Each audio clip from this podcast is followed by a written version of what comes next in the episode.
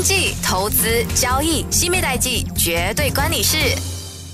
欢迎收听西米代记，我是 Currency Queen 西米 Go。那今天要跟大家分享的是在二零幺幺年的欧债危机。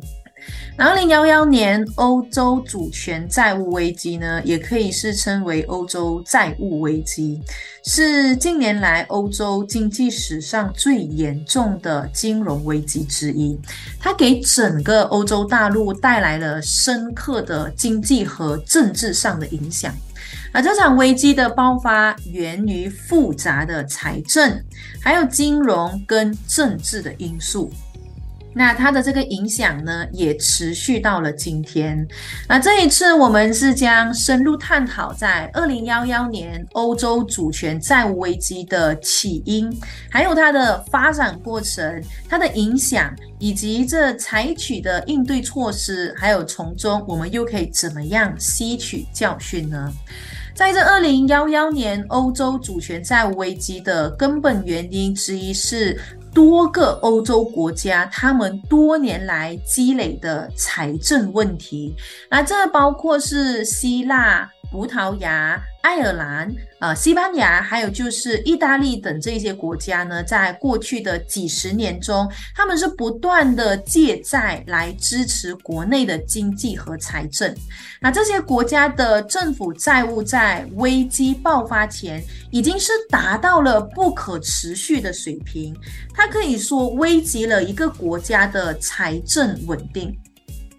那希腊是这场呃危机的焦点之一。那当时在二零一零年，希腊爆发了债务危机，它导致了紧急的财政援助计划出台。那是由这国际货币基金组织 IMF，还有就是欧洲联盟提供的。然而，这一个援助计划是伴随着严格的紧呃紧缩政策，来引发了这呃希腊社会的示威和不满。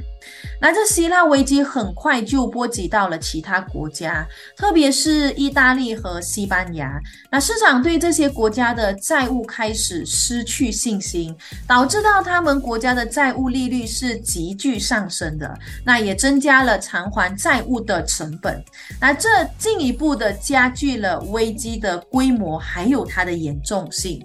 那此外，这欧洲的银行体系也受到了这场危机的严重冲击。许多的银行在危机前存在高度杠杆，那它依赖于持有许多国家的债务。当这些国家债务遭到怀疑时，那银行的资产质量也就受到威胁，这也就加剧了金融的不稳定。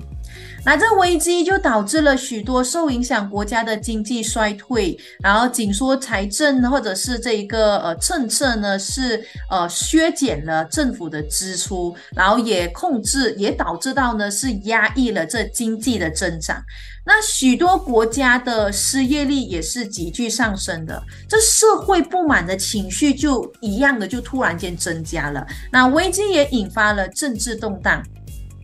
那在一些国家，那政府因为无法有效的应对危机而受到批评，也导致到政治危机和这些领导层的变动。那当然，示威还有抗议活动在一些国家呢，也瞬间变得普遍起来，因为他们是反对紧缩政策还有财政改革嘛。那欧元区是作为共同货币区域，那自然的受到了严重冲击。那危机也暴露了欧元区内的结构性问题，这包括缺乏一体化的财政政策，还有不足的这呃监管机制。那欧洲央行他们就采取了一系列的措施来稳定这场危机，也包括提供了流动性的支持、购买国债，还有实施低利率的政策。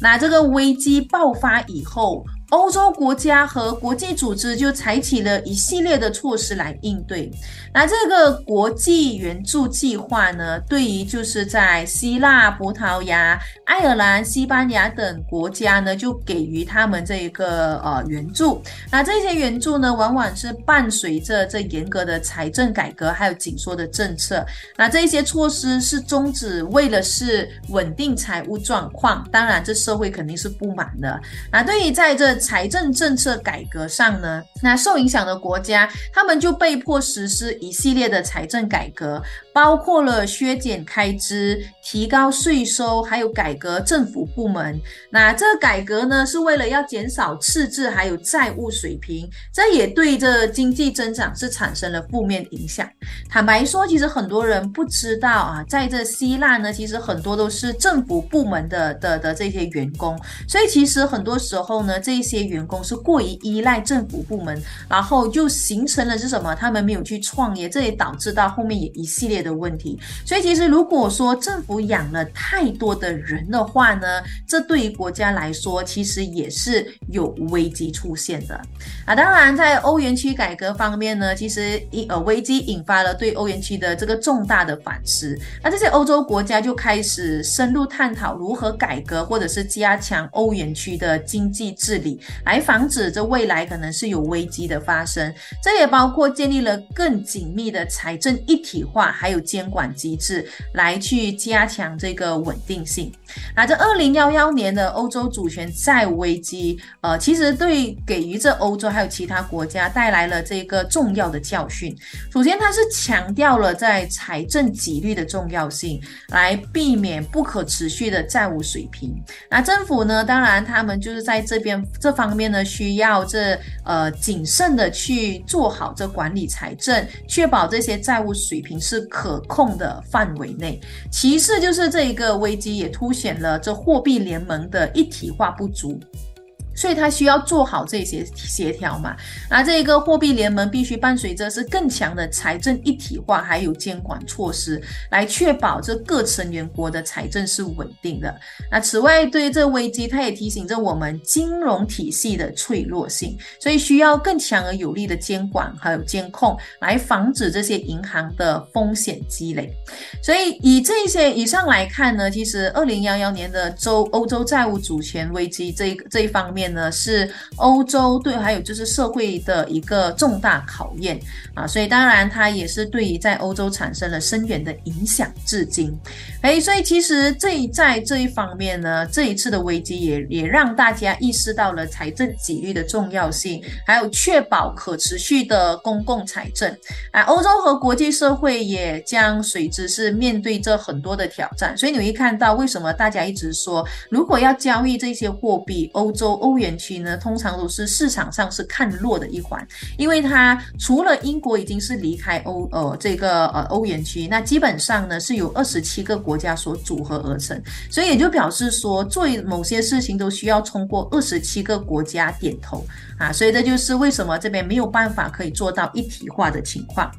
好了，那今天呢就先聊到这里了。那下一个星期呢会跟你聊一聊有关在二零幺三年印度货币的危机。那记得留守西米代记，我是 Currency Queen 西米哥。